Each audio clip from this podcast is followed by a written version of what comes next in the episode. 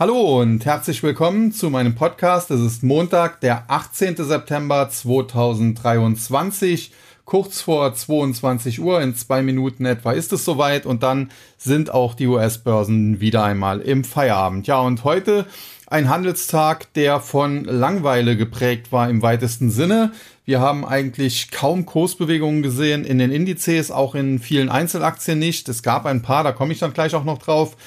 Und äh, generell spielte die Musik eigentlich eher am Kryptomarkt, denn äh, der Bitcoin beispielsweise lag teilweise bei 27.400 Dollar, konnte die Kursgewinne dann aber auch nicht ganz halten, sind wieder ein bisschen abgebröckelt.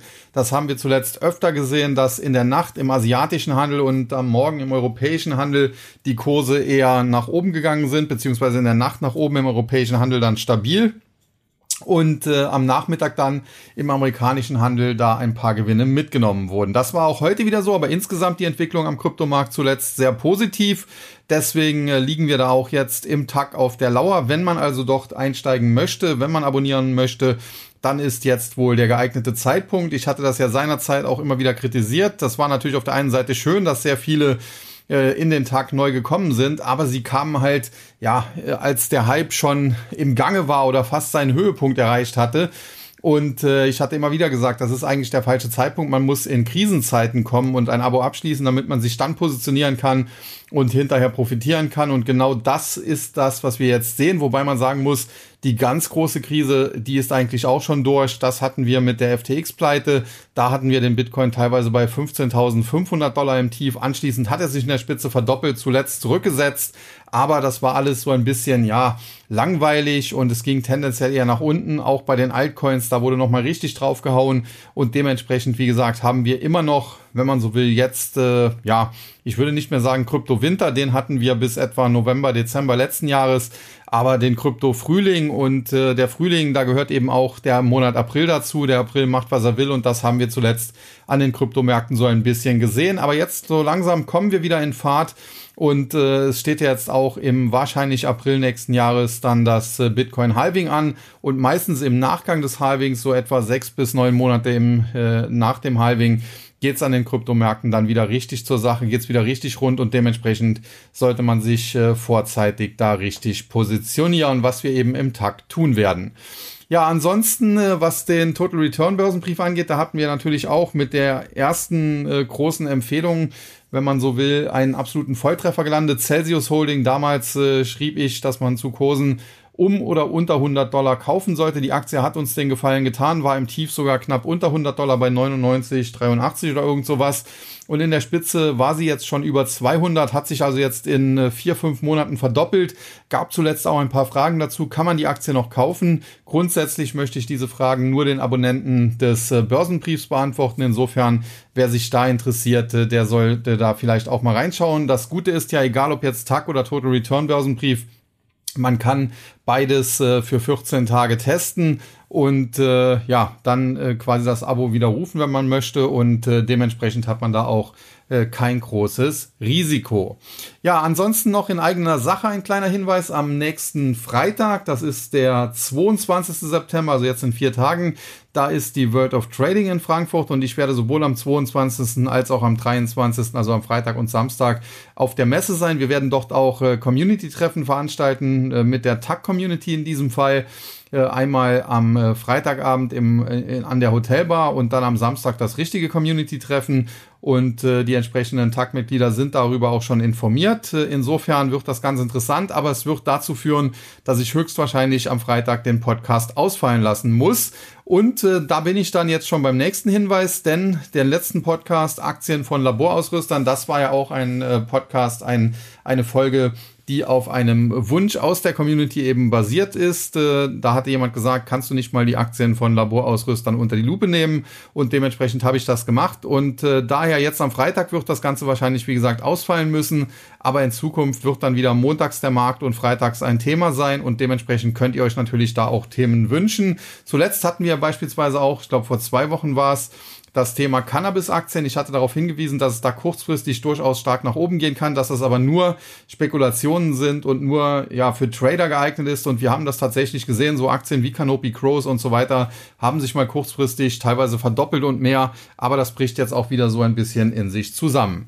Ja, und damit komme ich dann äh, zum heutigen Marktgeschehen. Und da muss man sagen, äh, was wir dort an den Märkten sehen, das ist aktuell ja ein äh, buntes äh, Durcheinander, muss man eigentlich schon fast sagen. Wir haben in den USA wenn man sich anschaut, äh, die Renditen der zweijährigen und zehnjährigen US-Staatsanleihen, die sind zuletzt wieder etwas gestiegen, aber nach wie vor gibt es keinen Ausbruch der Renditen nach oben. Heute haben wir die mehr oder weniger auch fast unverändert. Die Rendite der zweijährigen US Treasuries äh, steigt um 3,4 Basispunkte auf 5,067.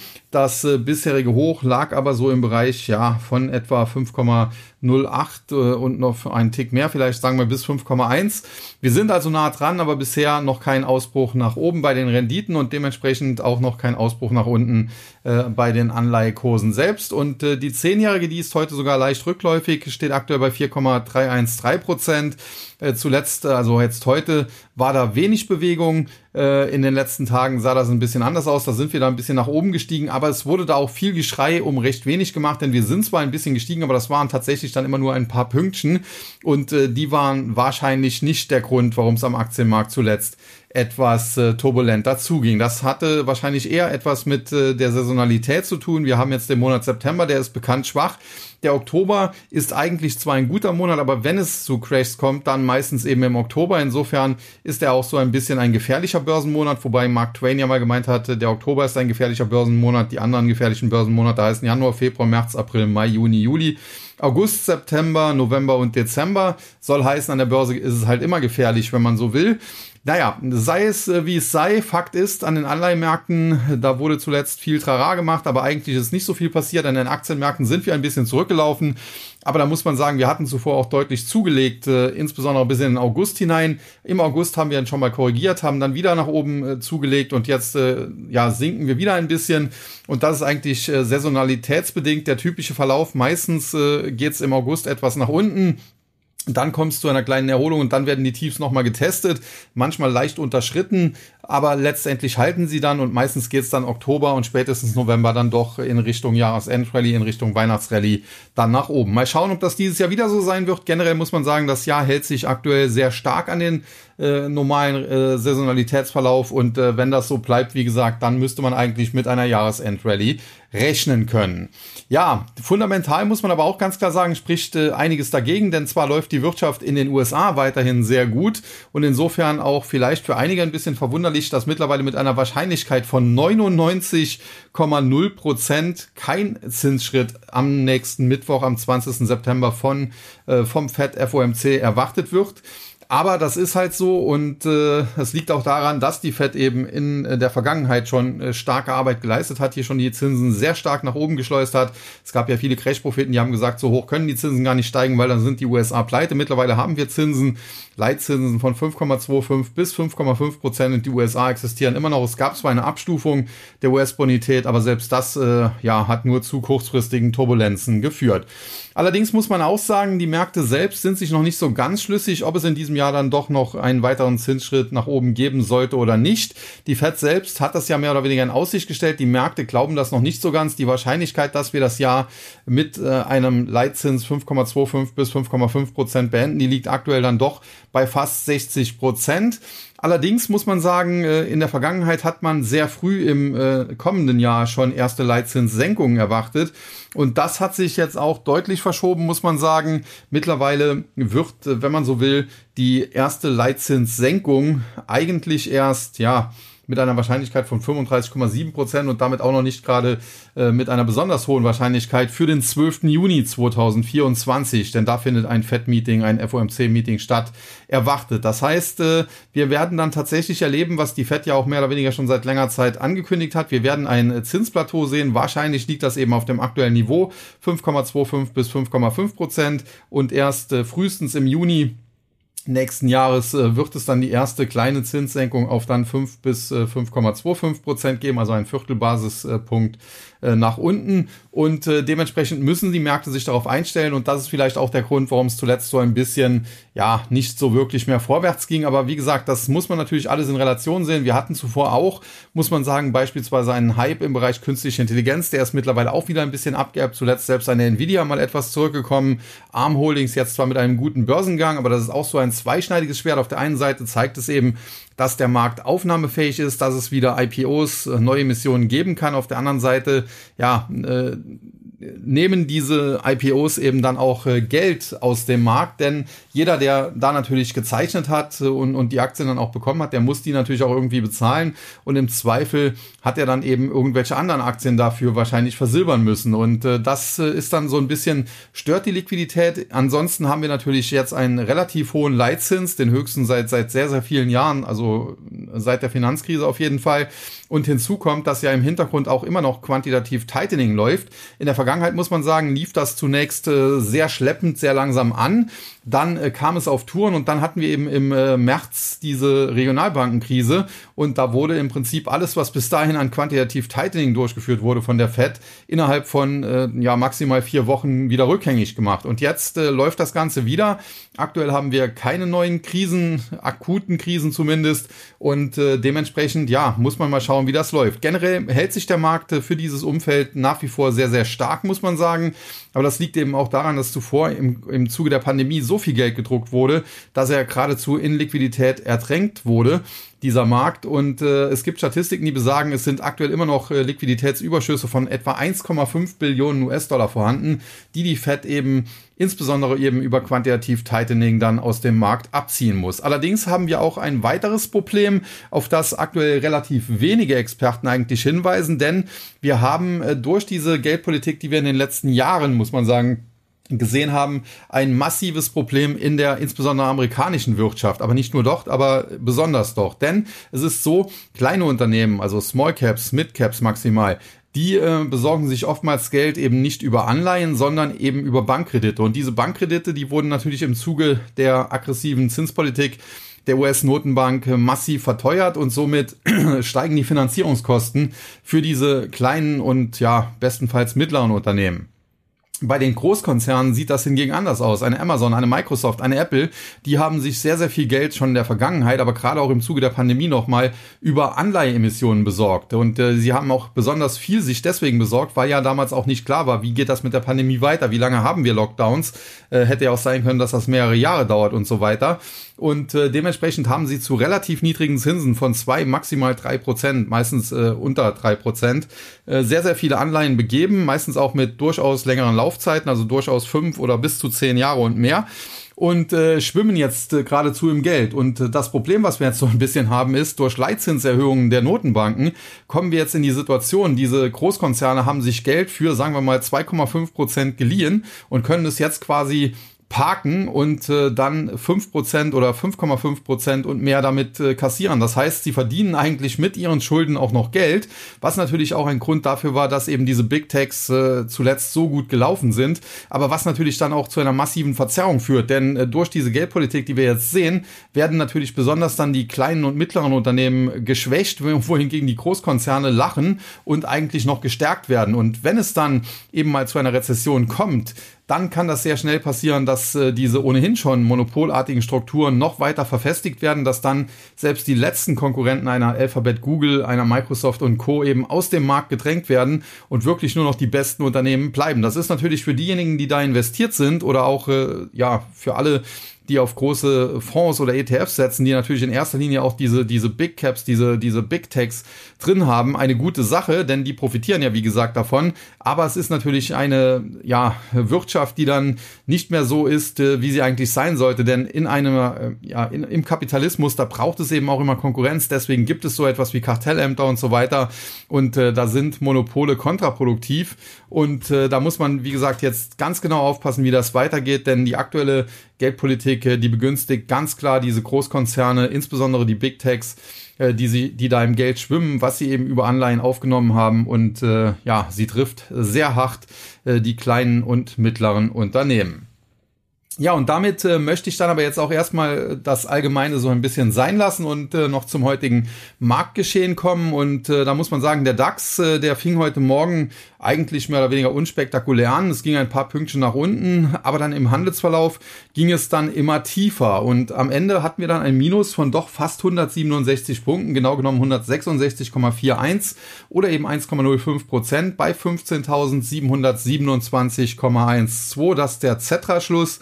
Im äh, nachbörslichen Handel muss man sagen, LS, äh, also lang und schwarz, äh, da wird der noch ein paar Pünktchen höher taxiert bei 15.726 aber tatsächlich ist da eben relativ wenig passiert. Gewinner und Verlierer. Auf der Verliererseite hatten wir die Aktien von Infineon. Ja, zuletzt die, die Chipwerte ein bisschen in der Korrektur und das liegt auch daran, äh, der SOX, der Philadelphia Semiconductor Index, äh, der kommt jetzt unter Druck, weil jetzt die Schwergewichte zuletzt gefallen sind, wie beispielsweise eine ASML. Und woran liegt das? Nicht daran, dass die Konzerne irgendwie schlecht wären oder so, sondern genau das, worauf ich in der Vergangenheit hingewiesen habe, habe und äh, was wir auch schon mal erlebt haben. Denn der SOX hatte sich ja zwischenzeitlich fast halbiert und wurde dann zuletzt wieder auf aufgepumpt, fast auf die alten Hochs, nicht ganz äh, ging es bis auf die alten Hochs.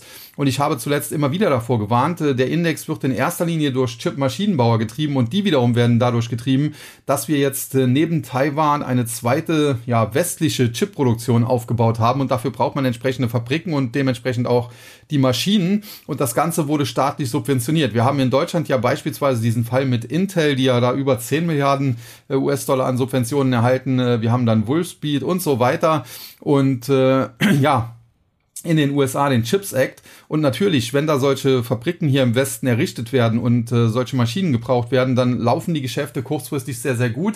Aber mittelfristig ist das ein Problem, denn äh, diese Aufträge, die man dann erhält, die sind ja nur vorgezogen worden. Und wir haben jetzt eigentlich nur zwei Möglichkeiten. Entweder die Chinesen äh, wandern da oder marschieren da in äh, Taiwan ein, dann haben wir natürlich äh, kriegerische Situationen und das wäre alle, alles andere als gut. Also dann haben wir vielleicht auch ganz andere Probleme an der Börse, weil es dann äh, vielleicht sogar um einen dritten Weltkrieg gehen könnte. Aber es wäre dann äh, zumindest äh, für diese Chipproduktion, die man im Westen aufgebaut hat, gut, weil die dann einen Sinn ergeben würde. Oder aber es passiert das genau nicht. Äh, die Chinesen sind zwar weiter aggressiv in der Rhetorik und so weiter, aber marschieren da nicht ein. Und die ganze Chips, die in Taiwan produziert werden, werden da problemlos weiter produziert. Dann haben wir aber im Prinzip umsonst nicht kostenlos, aber umsonst diese Chipproduktion im Westen aufgebaut.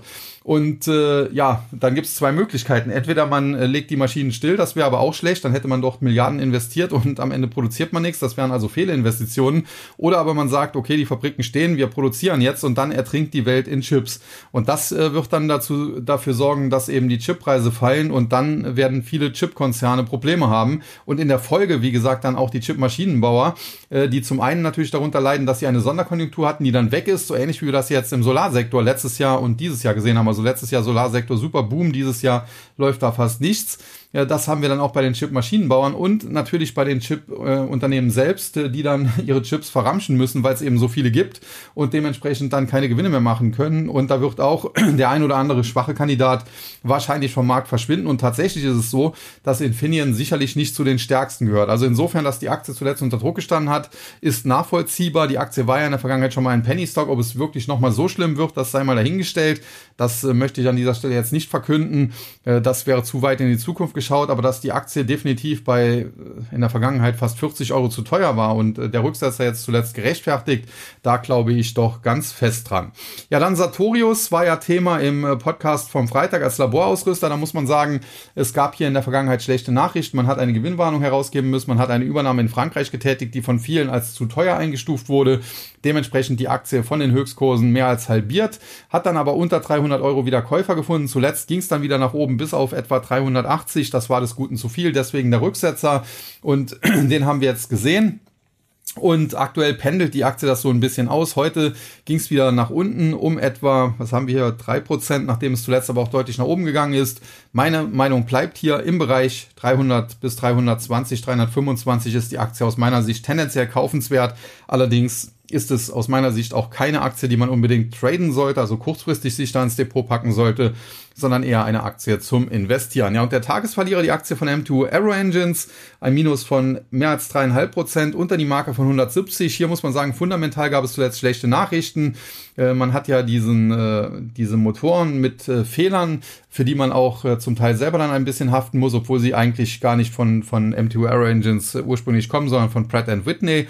Nichtsdestotrotz, man steckt damit in der Haftung und deswegen hat man auch die eigenen Prognosen under Review gesetzt. Mittlerweile hat man sich sich auch etwas mehr dazu geäußert. Man sieht etwas klarer dennoch, äh, was doch passiert ist, gefällt an der Börse den Anlegern nicht. Die Aktie zuletzt mehr oder weniger im freien Fall gewesen. Aus fundamentaler Sicht würde ich sagen, ist das tendenziell, sobald die Aktie einen Boden hat, ins Messer würde ich jetzt nicht greifen, äh, eine Kaufgelegenheit, äh, weil das durchaus ein sehr, sehr gutes Unternehmen ist. Aus charttechnischer Sicht muss man aber sagen, mit dem Bruch der Marke von 210 haben wir Verkaufssignale bekommen, die die Aktie in Richtung 165 bis 170 schicken sollten. Das haben wir jetzt zuletzt gesehen. In dem Bereich notieren wir. Aber in der Vergangenheit war es so, dass äh, dieses erste Korrekturziel meistens eben nicht das letzte war. Und es kann durchaus sein, dass wir jetzt eine Zeit lang im Bereich 160, 170 hin und her pendeln und vielleicht auch mal ein bisschen nach oben schießen Richtung 180 oder so. Aber am Ende dann doch noch eine Etage tiefer tauchen. Und wenn das passieren würde, dann müsste man damit rechnen, dass die Aktie vielleicht sogar Richtung 135, 140 fällt.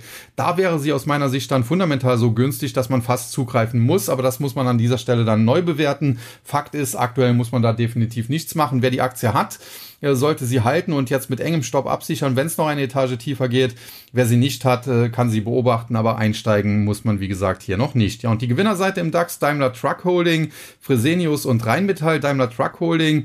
Da ist ja vor ein paar Wochen der Finanzvorstand äh, an einem wahrscheinlich Wespenstich verstorben. Das war natürlich eine dramatische Meldung, muss man tatsächlich sagen.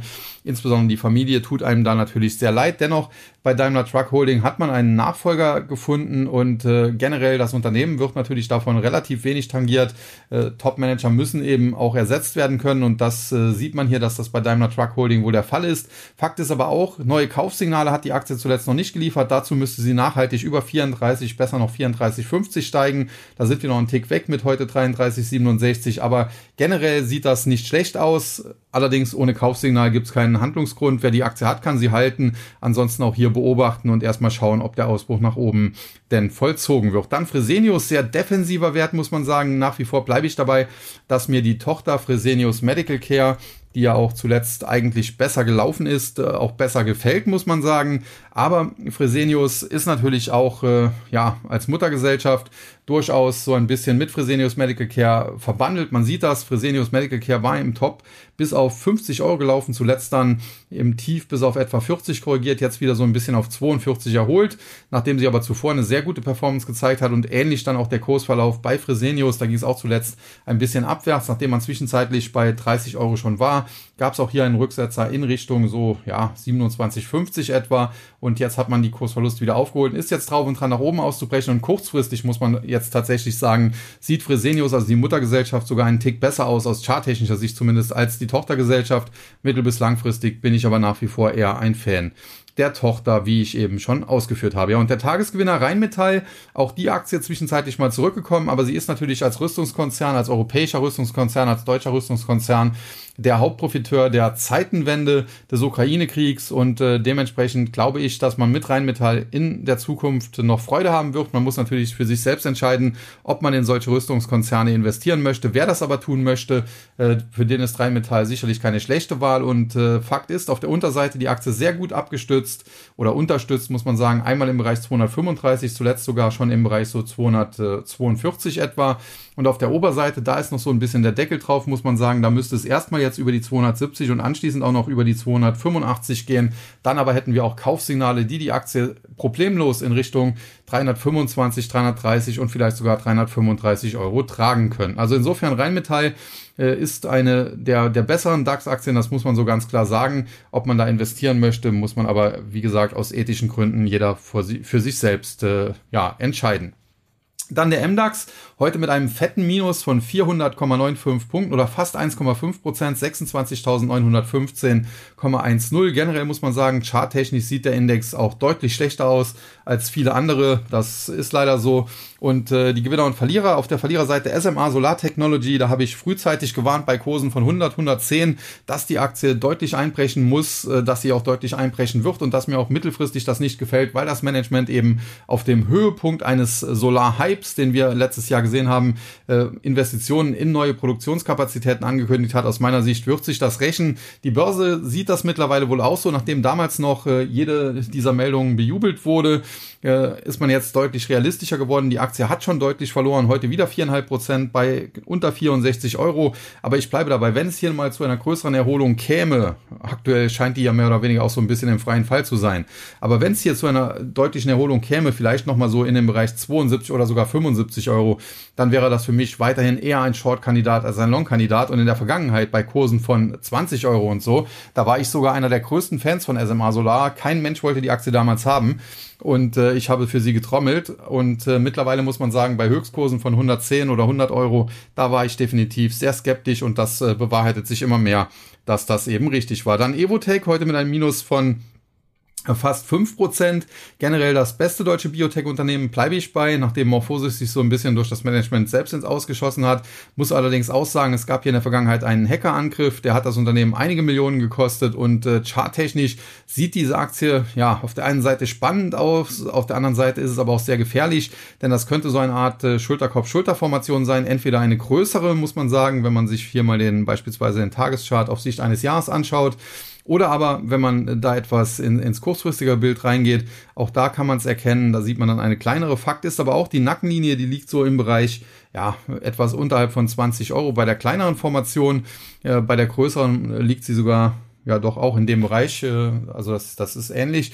Und äh, de facto, selbst wenn sie ausgelöst würde, hätte man auf der Unterseite Kursziele so im Bereich 16 Euro. Da war die Aktie noch vor gar nicht allzu langer Zeit, ist zuletzt äh, deutlich gestiegen. Aber wenn das hier so eine äh, Schulterkopf-Schulter-Formation wird, die sich nach unten auflöst, müsste man nochmal damit rechnen, dass es dahin geht. Ich bleibe dabei, so der Bereich 18 bis 16, das wäre für mich eine Kaufbasis hier. Generell Evotech gut, aber ich würde nicht jeden Preis für die Aktie bezahlen. Ja, und der Tagesverlierer im MDAX, die Aktie von Pro7 Sat 1, 6,60 Euro. Man muss sich vorstellen, das war vor einigen Jahren mal ein DAX-Wert. Wenn ich mir hier einen etwas längerfristigen Chart anschaue, dann sehe ich, dass hier Höchstkurse auf, äh, bezahlt wurden von über 50 Euro. Mittlerweile sind wir bei 6,60 Euro. Das geht also fast schon Richtung Penny Stock. Und äh, ja, generell lineares Fernsehen äh, hat zu kämpfen. Natürlich jetzt auch äh, in einer Art Wirtschaftskrise, wo wir in Deutschland schon sind. Da wird natürlich auch in erster Linie an den Marketingausgaben von vielen Unternehmen gespart. Und äh, hinzu kommt natürlich auch Online-Marketing, was natürlich der, solchen traditionellen Formaten wie Radio und Fernsehen ja, so ein bisschen das Wasser abgräbt, auch das Videostreaming im Internet und so weiter. Und Fakt ist, äh, im Bereich so 6,50 Euro, also da, wo die Aktie relativ jetzt genau notiert, da ist eine Unterstützung im Chart. Wenn die hält, dann könnte die Aktie sogar nochmal bouncen, wobei ich mittellangfristig ohnehin kein großer Freund davon bin, hier zu investieren. Wenn die aber bricht, dann kriegen wir Verkaufssignale und die Aktie befindet sich wahrscheinlich bald bei 5 Euro oder vielleicht sogar unter 5 Euro. Ja, die Gewinnerseite im äh, MDAX, da haben wir einmal Fresenius Medical Care, die ich eben schon so ein bisschen mit Fresenius besprochen habe. Generell gefällt mir das recht gut. Das Unternehmen war ja lange eine der besten DAX-Aktien in den letzten Jahren, dann nicht mehr, aber ich glaube, die kommen wieder auf die Beine. Es gibt ja auch ein amerikanisches Gegenstück, nämlich die Davita, bei der ist sogar Warren Buffett engagiert, muss man sagen. Und auch die Davita hatte in der Vergangenheit teilweise Jahre, mehrere Jahre, wo es nicht so rund lief aber dann auch immer wieder sehr starke Phasen und insbesondere jetzt seit den Tiefs im November 2022 ist Davita von 65 auf in der Spitze sogar 115, 116 Dollar gestiegen, zuletzt wieder etwas zurückgekommen, jetzt aber auch wieder den dreistelligen Bereich angreifen, also die 100 Dollar angreifend. Und äh, ich glaube, dass auch eine Fresenius Medical Care, wie gesagt, ein gutes Investment am Ende darstellt. Dann eine Fuchs Petrolub aus dem Ölbereich, Fuchs SE, wie sie jetzt heißt. Da muss man sagen, auch eine Aktie, die in der Vergangenheit oftmals volatil war, zuletzt aber sich einigermaßen stabilisiert hat. Und hier muss man auch ganz klar sagen, der Bereich 35 bis 36 Euro, aktuell steht sie 37,12. Das wäre aus meiner Sicht eher eine Kaufbasis. Fakt ist aber auch, äh, sie müsste nachhaltig über 40, um frische Kaufsignale zu generieren. Solange sie das nicht schafft, ist sie im Niemandsland. Und der Tagesgewinner heute mal wieder Redcare Pharmacy, das ist die ehemalige Shop-Apotheke. Und die Aktie ist zuletzt wirklich außer Rand und Band, springt wild hin und her. Zunächst Mega Rally in der Spitze bis auf auf 120 Euro, dann aber zuletzt auch wieder deutlich korrigiert. Jetzt heute war sie wieder unter den Tagesgewinnern. Aus meiner Sicht ja ideal für Trader, wenn man die ganz richtig erwischt. Aber aus äh, fundamentaler Sicht äh, bin ich nach wie vor nicht der größte Fan, denn das Problem der Online-Apotheken ist, die nächste ist nur ein Klick weiter. Bei den, äh, ja, bei den äh, verschreibungspflichtigen äh, Medikamenten, da sind die Preise auch sehr fest, äh, da unterscheidet man nicht viel. Ja, da legt sich wahrscheinlich der Kunde einmal fest und bestellt dann immer wieder bei seiner Online-Apotheke und bei den äh, nicht äh, verschreibungspflichtigen, ja, da kann man zwar sich unterscheiden am Preis, aber dann muss man eben auch sehen, am Ende muss auch was hängen bleiben. Es nützt nichts, wenn ich die Aspirin beispielsweise für ein Apfel und ein Ei verkaufe und ein anderer verkauft sie teurer, macht aber wenigstens noch ein paar Euro Gewinn dran und ich eben nicht. Und dementsprechend weiß ich nicht, warum da die Gewinnerwartungen immer so hoch sind. Äh, aus meiner Sicht, ich wäre bei Online-Apotheken nach wie vor sehr vorsichtig und insbesondere bei Redcare Pharmacy, da sehe ich jetzt äh, nicht unbedingt äh, ja, so eine rosige, so eine glänzende Zukunft. Ja, dann der S-DAX heute auch mit einem dicken Minus von 138,45 Punkten oder 1,06 Prozent, etwa DAX-Niveau, 12.968,34 der Tagesschlusskurs. Generell muss man sagen, der Chart sieht hier nicht super lecker aus, aber deutlich besser beispielsweise wie im MDAX. Auch hier eher Richtung DAX gehend, äh, was die Charttechnik angeht. Äh, der ist ja auch nicht so schlecht unterwegs. Ja, Gewinner und Verlierer. Auf der Verliererseite hatten wir heute im äh, S-DAX die Hornbach Holding, minus 5,2 Prozent, Morphosis, minus 5,4 Prozent und Südzucker. Hornbach, Baumärkte, ja, das ist dann auch so eine Sache. In der Vergangenheit hatten wir auch sowas wie, wie Praktiker, die am Ende sogar dann pleite gegangen sind. Das sehe ich bei Hornbach definitiv nicht. Aber die Aktie wird auch immer wieder gerne von Analysten und auch anderen Experten ja empfohlen, weil sie auch gute Dividende bezahlen, weil auch da so ein bisschen Familienunternehmen das Ganze ist. Aber so wirklich nachhaltig erfolgreich ist das aus meiner Sicht äh, jetzt in der Vergangenheit auch nicht gewesen. Klar, in der Pandemie waren Baumärkte natürlich zum Teil sehr gefragt. Da ging es natürlich richtig nach oben. Da hatten wir teilweise Höchstkurse von 140. Zur Wahrheit gehört aber auch, aktuell stehen wir im Bereich 63 und sind drauf und dran. Wenn es unter die 60 geht, würden wir Verkaufssignale kriegen die die Aktie auch unter 50 Euro später fallen lassen könnten. Also insofern, ja, als Pandemieaktie war sie gut, aber langfristig, ob sie da wirklich so erfolgreich ist, äh, wie sie von vielen immer geschrieben und gemacht wird, das muss der Titel erst noch beweisen. Dann Morphosis, eben schon gesagt, generell Evotech für mich das beste deutsche Biotech-Unternehmen, weil Morphosis vom Management so ein bisschen gegen die Wand gefahren wurde, wobei abschließend kann man es noch nicht beurteilen. Man ist halt hier sehr hohes Risiko gegangen, man hat eine Übernahme in den USA getätigt, Constellation Biotech hat dafür mehr oder weniger seine, seine gesamte bereits existierende Pipeline, beziehungsweise, ja, äh, also wo, wo man schon die Medikamente am Markt hatte, also nicht die, wo noch in der Forschung sind, weitestgehend, äh, hat man verpfändet, um eben diese Übernahme finanzieren zu können und äh, setzt jetzt alles auf diese Karte, wenn das am Ende gut geht dann muss man das Management beglückwünschen, dann sind das wahre Genies, kann man sagen. Wenn das Ganze aber schief geht, ja, dann kann die Aktie über kurz oder lang auch Richtung Null fallen. Und in der Vergangenheit war sie halt im Hoch, im dreistelligen Bereich bei 100 und mehr. Dann mit dem neuen Management ging es im Tief sogar bis auf unter 20, fast schon in den Bereich von 10 Euro. Zwischenzeitlich hat man sich jetzt deutlich erholt, aber insgesamt ist das nach wie vor keine Erfolgsgeschichte und nach wie vor muss man abwarten, was eben äh, am Ende ja aus der Constellation Biotech Pipeline herauskommt, die man sich da zugekauft hat. Ja, und der äh, Tagesverlierer mit einem Minus von 6,3 Prozent, die Aktie von Südzucker. Auch hier muss man sagen, generell ist das kein besonders erfolgreiches Unternehmen. Zwischenzeitlich, ja, weil es zyklisch ist, geht es immer mal wieder stark nach oben aber in anderen Phasen dann eben auch genauso stark und noch stärker nach unten. Deswegen keine Aktie, die einen langfristigen Aufwärtstrend hat. Und zuletzt äh, war sie in der Spitze teilweise wieder bis auf über 18 Euro gelaufen. Inzwischen stehen wir schon wieder bei 14, ist also schon deutlich zurückgekommen um mehr als 20 Prozent. Jetzt könnte man natürlich sagen, okay, antizyklisch könnte man es probieren. Allerdings äh, der Zuckerpreis, den müsste man da im Auge behalten. Das ist jetzt nicht unbedingt mein äh, favorisierter Sektor. Also den Zuckerpreis habe ich persönlich nicht unbedingt auf der Watchlist. Und äh, tendenziell glaube ich auch nicht, äh, dass Südzucker äh, jetzt zu einer Erfolgsgeschichte wird. Also insofern, wer die Aktie hat, mag sie noch halten, dann aber auf jeden Fall absichern mit Stoppkurs. Ansonsten äh, muss man da gar nichts tun. Aus meiner Sicht kein interessanter Wert fürs Depot. Ja, und die äh, Gewinnerseite Klöckner und Co. Ja, ist so ein bisschen die Südzucker im Stahlbereich. Stahlhändler in der Vergangenheit kurz nach dem Börsengang damals sehr gehypt. Seitdem nie wieder richtig auf die Beine gekommen, obwohl man teilweise ganz interessante Perspektiven hatte. Insbesondere beispielsweise als äh, Donald Trump damals an die Macht kam, hätte man äh, eine äh, Klöckner und Co. als Gewinner, als Trump-Aktie sehen können weil sie eben auch Geschäft in den USA haben, haben dort eigene Dependancen, also die wären dann auch unter einem Handelskrieg, hätten die nicht besonders gelitten, weil sie das nicht aus Europa dahin verschiffen hätten müssen, sondern ihre äh, dortigen Dependancen den Stahl hätten liefern können, beispielsweise für die Mauer zu Mexiko und so weiter. Aber das hat alles nicht gefruchtet. Zwischenzeitlich gibt's immer mal wieder Hypes, die Aktie springt immer mal wieder nach oben, ist noch nicht so lange her, da war sie im Top bei über 13. Mittlerweile stehen wir wieder unter 7,50 Euro, also fast schon wieder halbiert gegenüber den Tops. Und äh, wie gesagt, ähnlicher Kursverlauf vielleicht wie bei Südzucker und dementsprechend äh, genauso interessant wie Südzucker, nämlich aus meiner Sicht äh, definitiv nicht interessant. Dann die Joostwerke, eine sehr volatile Aktie, muss man sagen, äh, die jetzt in der letzten Zeit äh, auch wieder von sich reden gemacht hat. Sie war zwischenzeitlich mal böse abgestürzt, teilweise in Richtung 35, dann aber innerhalb kurzer Zeit massive Erholung im Top äh, bis auf knapp unter 60, 57 war hier etwa das Top und seitdem bröckeln die Kurse wieder. Aktuell stehen wir jetzt um die 48. Da liegt auch charttechnisch eine Unterstützung im Chart. Wenn die Aktie also den Bereich so um 48 weiter verteidigen kann, beziehungsweise 46 bis 48, 45 äh, bis 48, sagen wir es so, äh, verteidigen kann, dann wäre das eine gute Ausgangsbasis, um auch wieder nach oben anzugreifen. Wenn sie aber nachhaltig unter 45 wegbricht, dann kriegen wir Verkaufssignale und die Aktie könnte auch wieder schnell bei 36 stehen. Dann Around Town als Tagesgewinner ein Plus von über 4%.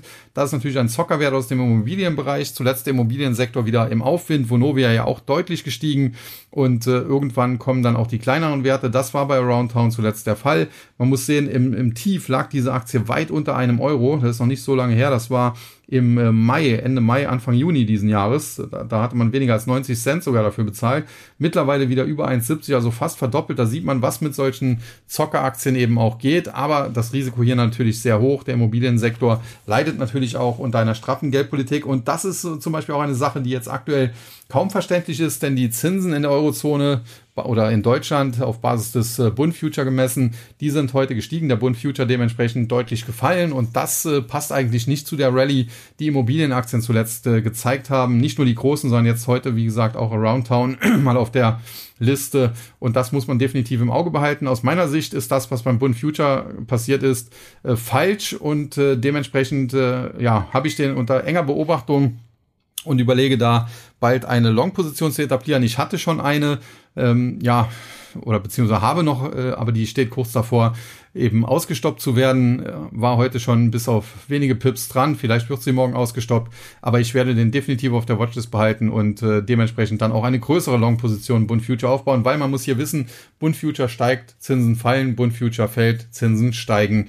So einfach ist das äh, letztendlich und äh, das sollte man allerdings an dieser Stelle auch mal erwähnen und damit dann wissen. Ja, und dann abschließend noch vom deutschen Markt der TechDAX heute mit einem Minus von 55,17 Punkten, 1,77 Prozent. Der schwächste Index noch schwächer als äh, der MDAX. Charttechnisch sieht er auch nicht besonders gut aus wenngleich äh, er sich halt so im Bereich 3000, 3050, wenn er sich da fängt, gibt es eben auch keine Verkaufssignale, aber da ist er jetzt auch dran an der Unterstützung, sprich die Bullen müssen sich in den nächsten Tagen dann auch zeigen. Heute auf der Verliererseite SMA Solar, Evotech und Morphosis, alle drei bereits besprochen. Die Gewinner waren PNE, Nagaro und Atran und da muss man einfach sagen, PNE, eine unendliche Geschichte. Da weiß man ja nicht, äh, wie es so genau ausgeht. Hieß ja ursprünglich mal am neuen Markt Plumbeck Neue Energien.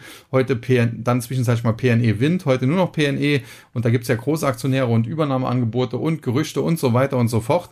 In der Spitze war die Aktie jetzt noch gar nicht so lange her bei 24. Zwischenzeitlich hat sie sich dann in Richtung 12 halbiert. Bei 12 scheint eine Unterstützung im Markt zu liegen. Die Aktie hat sich jetzt ein bisschen davon gelöst. Im Bereich 13 notiert sie. Aber das ist eine wilde Geschichte und äh, sicherlich nur was für Insider, die diese Aktie Aktie sehr engmaschig beobachten, die das Unternehmen vielleicht auch kennen. Und die anderen beiden Tagesgewinner, Nagaro plus knapp ein Prozent und Atran etwas mehr als ein Prozent. Nun, das sind äh, gefallene Engel, beide zuletzt stark unter Druck und jetzt haben halt mal ein paar Schnäppchenjäger zugegriffen. Bei Atran kann man das vielleicht sogar noch ein bisschen verstehen, wenngleich ich jetzt auch nicht sehe, wo eine ein Boom im äh, Netzwerk-Ausrüstungssektor herkommen sollte. Bei Nagaro verstehe ich das allerdings weniger, denn äh, dort hat das Management sämtliches Vertrauen zuletzt verspielt und dementsprechend ich würde eine Nagaro nicht anfassen und hier ist so ähnlich äh, wie bei SMA Solar, wenn die mal eine stärkere Erholung zeigen würde von 15 Prozent oder mehr, dann wäre das für mich sogar ein Short-Kandidat. Ja, und damit noch zum US-amerikanischen Markt. Der Dow Jones am Ende mehr oder weniger unverändert, ein Plus von 6,06 Punkten, 0,02 Prozent, äh, 34.624,30. Auf der Verliererseite Home Depot, äh, zuletzt auch wieder etwas unter Druck geraten. Generell, ja, Baumärkte hatten wir eben schon Hornbach in Deutschland, aber eine Home Depot ist eine ganz andere Nummer. Aus meiner Sicht eine, eine tolle Aktie eigentlich. Warum die jetzt so ein bisschen unter Druck gerät, entzieht sich mir so ein bisschen äh, meiner Kenntnis. Man muss aber auch sagen, wenn sie nachhaltig unter 320 Dollar fällt, dann kommt es hier zu einem Verkaufssignal und sie kann durchaus dann in Richtung zunächst mal 300 und wenn es ganz blöd läuft, sogar in Richtung ja, 275 weiterfallen. Also da muss man sich definitiv auch nicht mit einem Einstieg beeilen, aber eine Aktie für die Long Watchlist ist das allemal. Dann Boeing hatte ich zuletzt im Total Return Börsenbrief eigentlich positiv besprochen. Seitdem ja, hat die Aktie sich aber nicht positiv entwickelt, muss man ganz klar sagen. Und äh, charttechnisch sieht das jetzt auch immer kritischer aus bei 208 Dollar. Da hätte sie noch hinkorrigieren können, da hätte sie drehen sollen. Hat sie jetzt nicht gemacht. Es gibt zwar noch mal so einen Not, äh, ja, Notstopp, wenn man so will. So der Bereich um 200 Dollar. Auch da könnte sie noch nach oben drehen. Wenn sie es da aber nicht tut, muss man sagen, dann äh, scheint sie hier langsam aber sicher in Geier Schluchtzug übergehen zu wollen. Und dann müsste man, wenn es denn zu einem Bounce käme, so von 195 aus, vielleicht nochmal Richtung 205 oder so, dann müsste man sie äh, die Position schließen, die Long-Position schließen. Ob man dann shortet, sei dahingestellt, würde ich vielleicht auch nicht unbedingt tun, weil es fundamental eigentlich nicht passt. Aber ja, dann sieht der Chart definitiv angeschlagen aus. Ja, und der Tagesverlierer American Express, äh, da haben wir so ein bisschen das Problem, die verdienen natürlich derzeit eigentlich noch sehr, sehr gutes Geld, äh, weil sie hohe Kreditkartenzinsen eben äh, ja, vereinnahmen und äh, solange die auch bezahlt werden können, was in den USA ja noch der Fall ist, ist das gut, aber wenn natürlich immer mehr Verbraucher da Probleme bekommen und irgendwann ihre Zinsen halt nicht mehr bedienen können, dann können die Zinsen so hoch sein, wie sie wollen, dann kommt es hier zu Abschreibungen und dann würde eine American Express unter Druck geraten. Zuletzt die Kreditkartenunternehmen generell jetzt nicht mehr so gut gelaufen. Auch eine Visa zuletzt ein bisschen gefallen. Der American Express hat halt den Unterschied Visa, Mastercard, die vermitteln nur Kredite. Letztendlich kann das natürlich auch ins Auge gehen, aber dann äh, haben sie selber zumindest keine Abschreibung. American Express vergibt auch Kredite. Das hat natürlich in guten Zeiten den Vorteil, dass man mehr Geld macht, weil man ja eben auch selber die Kredite vergibt und dementsprechend die hohen Zinsen auf Kreditkarten vereinnahmen kann. Aber in schlechten Zeiten trägt man dann eben auch die Risiken. Und äh, dementsprechend in der jetzigen Situation wäre American Express nicht meine bevorzugte Wahl in diesem Bereich. Da würde ich eher sogar auf äh, Zahlungsabwickler wie PayPal schauen, die ja schon gecrashed sind und wo man äh, vielleicht das ein oder andere Schnäppchen eher schießen kann. Ja, und die Gewinnerseite Travelers, Visa und Apple. Travelers muss man sagen, äh, die haben zuletzt schon deutlich korrigiert, ist noch nicht so lange her, stand die Aktie bei 185, im Tief war sie dann bei 160, inzwischen wieder auf dem Weg nach oben. Travelers langfristig eigentlich immer eine gute Sache gewesen. Äh, ja, charttechnisch muss man aber auch sagen, ist das Ganze jetzt noch nicht unbedingt kaufenswert, denn der Abwärtstrend von diesen Höchstpunkten da um die 185 in Richtung 160, der ist noch nicht äh, wieder aufgebrochen. Dazu müsste die Aktie nachhaltig über 170 steigen, so ab 175 wäre das äh, der Fall. Dann wäre sie wieder ein Kaufkandidat. Bis dahin ist sie ein Kandidat für die Long Watchlist. Ja, dann Visa, zuletzt etwas unter Druck geraten, wurde dann aber jetzt am Wochenende auch von Barons verteidigt, deswegen heute jetzt wieder ein paar Käufer reingekommen. Generell hat die Aktie aber schon seit längerer Zeit das Problem, sie steigt zwar tendenziell schon, aber sie tut sich sehr, sehr schwer. Es geht immer so zwei Schritte vor, ein Schritt zurück, zwei Schritte vor, zwei Schritte zurück, zwei Schritte vor, äh, ein Schritt zurück und so weiter. Dann mal drei Schritte vor, zwei zurück. Also es ist immer so ein bisschen hin und her. Übergeordnet geht das nach oben, aber doch dann sehr langsam. Tendenziell denke ich, dass es so bleibt. Und wie gesagt, bei Kreditkarten eigentlich in guten äh, wirtschaftlichen äh, Phasen ist American Express eigentlich der zu bevorzugende Wert. In äh, schwieriger werdenden Zeiten Mastercard oder Visa und äh, ich bevorzuge dann sogar noch Visa gegenüber Mastercard. Ja, und der Tagesgewinner Apple, da muss man sagen, die Aktie hat zuletzt deutlich nachgegeben. Im Top war sie bei fast 200 Dollar, ist dann zurückgefallen in den Bereich, ja, so 170. Zuletzt iPhone-Präsentation. Ich habe jetzt auch das iPhone 15 bestellt. Mal schauen, was da rauskommt. So alle zwei Jahre, wenn mein Vertrag ausläuft, dann gönne ich mir immer ein neues. Manchmal warte ich auch drei Jahre. Und äh, ja, wie gesagt, äh, mal schauen, was da, wie das dann sein wird. Am nächsten Freitag soll ich es erhalten. Da bin ich leider in Frankfurt, deswegen werde ich es wahrscheinlich dann erst am Montag sehen. Aber wie dem auch sei, Apple äh, ja zuletzt wie, wie gesagt etwas unter Druck geraten, weil die iPhone-Präsentation und so weiter auch einige enttäuscht hat. Aber mittlerweile kommen auch Bankanalysten raus und sagen, okay, äh, die werden kein super grandioses Weihnachtsgeschäft haben, aber das letzte Jahr war das Weihnachtsgeschäft eigentlich relativ mau und das wird dieses Jahr dann doch besser sein und äh, dementsprechend dürfte Apple die Prognosen schlagen und da gibt es dann die ein oder andere Kaufempfehlung. Und da die Aktie auch schon korrigiert hat, hat sie sich jetzt wieder so ein bisschen auf den Weg nach oben gemacht. Sie ist jetzt noch nicht reinrassig bullig, muss man sagen, aber ja, bärig wäre sie auch erst, wenn sie nochmal nachhaltig unter 170 fällt und dafür spricht derzeit relativ wenig. Ja, und dann haben wir noch den Nasdaq 100. Heute am Ende dann doch noch mit einem kleinen Plus von knapp 23 Punkten, 0,15 Prozent, 15.225,37. Äh, Verliererseite Tesla, Lucid Group und Moderna. Tesla zuletzt sehr gut gelaufen, auch nach positiven Analystenstudien. Jetzt mal ein paar Gewinnmitnahmen. Tendenziell sehr volatiler Wert, aber nach wie vor die beste Wahl im Bereich Electronic Vehicles, also EV.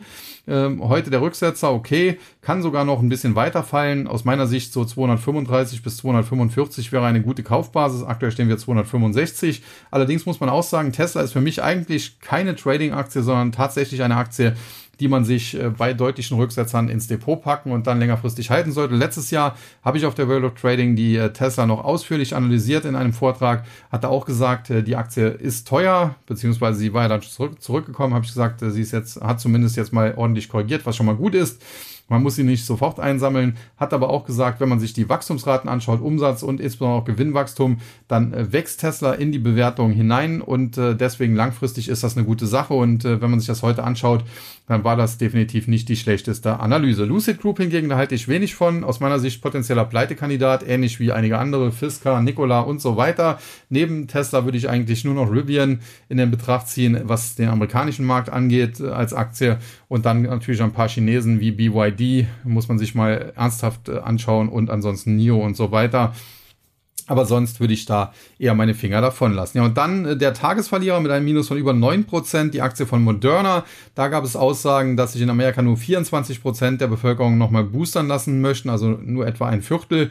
Das ist natürlich sehr wenig. In Europa dürfte das nicht anders aussehen. Dementsprechend, es gab heute Jubelmeldungen im Radio, habe ich heute Mittag das im Auto gehört.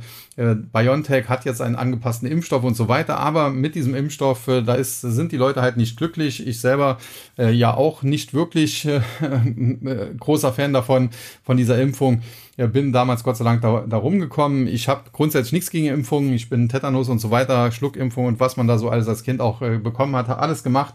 Aber mRNA ist natürlich eine neue Technologie, musste man erstmal sehen, wie das wirkt.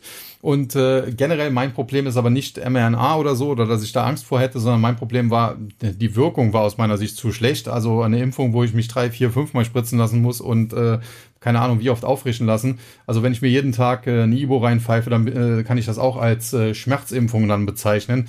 Das ist aus meiner Sicht, hat das mit Impfung dann irgendwann nichts mehr zu tun, wenn man es so oft braucht. Aber sei es wie es sei, ich bin kein Mediziner, mögen andere anders sehen, möchte ich auch gar nicht so lange diskutieren. Äh, möchte jetzt hier auch nicht äh, in die Querdenker-Schublade reingeschoben werden. Ich hatte Corona, es hatte mich hart getroffen, ich habe es überlebt. Äh, anschließend wollte ich mich dann sogar mal impfen lassen, da hatten sie keinen Impfstoff und mittlerweile ja, ist es für mich einfach durch und Gott sei Dank bin ich da drum rumgekommen. Und wenn ich dann so Erfahrungsberichte sehe, hier in Trier zum Beispiel, eine Kindergärtnerin, die äh, ein anerkannter Impfschaden ist, Hirnhautentzündung und so weiter, die ist jetzt wirklich ganz, ganz äh, arm dran.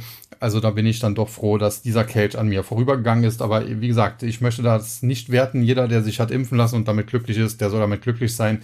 Nur sollte man mich auch in Ruhe lassen, wenn ich das eben nicht machen wollte. Ja, und die Tagesgewinner Synopsis, Lam Research und Sirius XM. Synopsis ein Plus von äh, knapp 2%, 1,8%.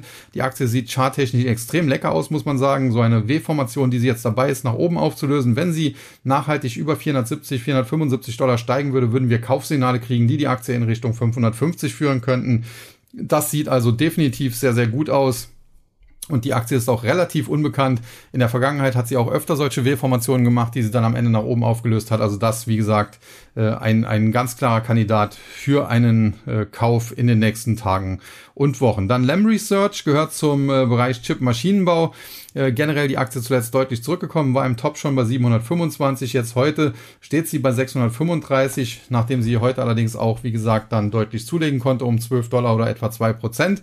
Einerseits schön, andererseits habe ich meine Meinung zum Chipsektor und insbesondere den Chipmaschinenbauern ja schon gesagt. Grundsätzlich sind das tolle Unternehmen, eine ASML, eine Lam Research, eine KLA, früher KLA Tencor, eine Broadcom und wie sie alle heißen. Aber das Problem ist halt, ja, es wurden hier Investitionen vorgezogen und das erinnert mich stark an den Solarsektor und es könnte durchaus sein, dass aktuell noch so ein bisschen die Endphase des Hypes in diesem Bereich eben herrscht und dann äh, darauf dann ein wirklich ganz, ganz schwaches Jahr folgt und ich würde dann solche Werte tatsächlich lieber in den ganz, ganz schwachen Jahren einsammeln, wenngleich man sagen muss, wir hatten ja schon äh, in der Vergangenheit auch schon äh, sehr, sehr schwache Zeiten. Wenn man sich anschaut, dass es noch nicht so lange her ist, da konnte man eine Lam Research auch noch für 550 Dollar bekommen und aktuell, wie gesagt, nach dem Rücksetzer zuletzt, der durchaus auch schon deutlich war, immer noch 635. Ja, und der Tagesgewinner Sirius XM hatte ich in der Vergangenheit mal eine Frage im Tag, äh, soll ich die Aktie kaufen oder nicht? Ich hatte gesagt, aus meiner Sicht nicht unbedingt, äh, ist eher ein Zockerwert. Ich kann natürlich nicht garantieren, die kann nach oben springen. Dann gab es irgendwelche Jubelmeldungen, die Aktie sprang dann wirklich nach oben bis auf fast 8 Dollar, aber wenige Tage später war sie dann auch eben wieder zurück bei 4, 5 Dollar, 4,50, 5 Dollar. Es ging dann zuletzt wieder nach unten im Bereich so 4 Dollar hat sich ein Boden gefunden, da sie jetzt so ein bisschen nach oben ab, aber übergeordnet ist das nach wie vor ein sehr schwacher Wert und äh, generell eine Aktie, die mir jetzt nicht unbedingt zusagt. Wie gesagt, äh, Zusagen tun mir durchaus Aktien wie ASML, Broadcom, Lem Research oder KLA, nur nicht aktuell. Aktuell würde ich die nur auf die Watchlist packen und vielleicht mal in ein bis zwei Jahren nochmal anschauen.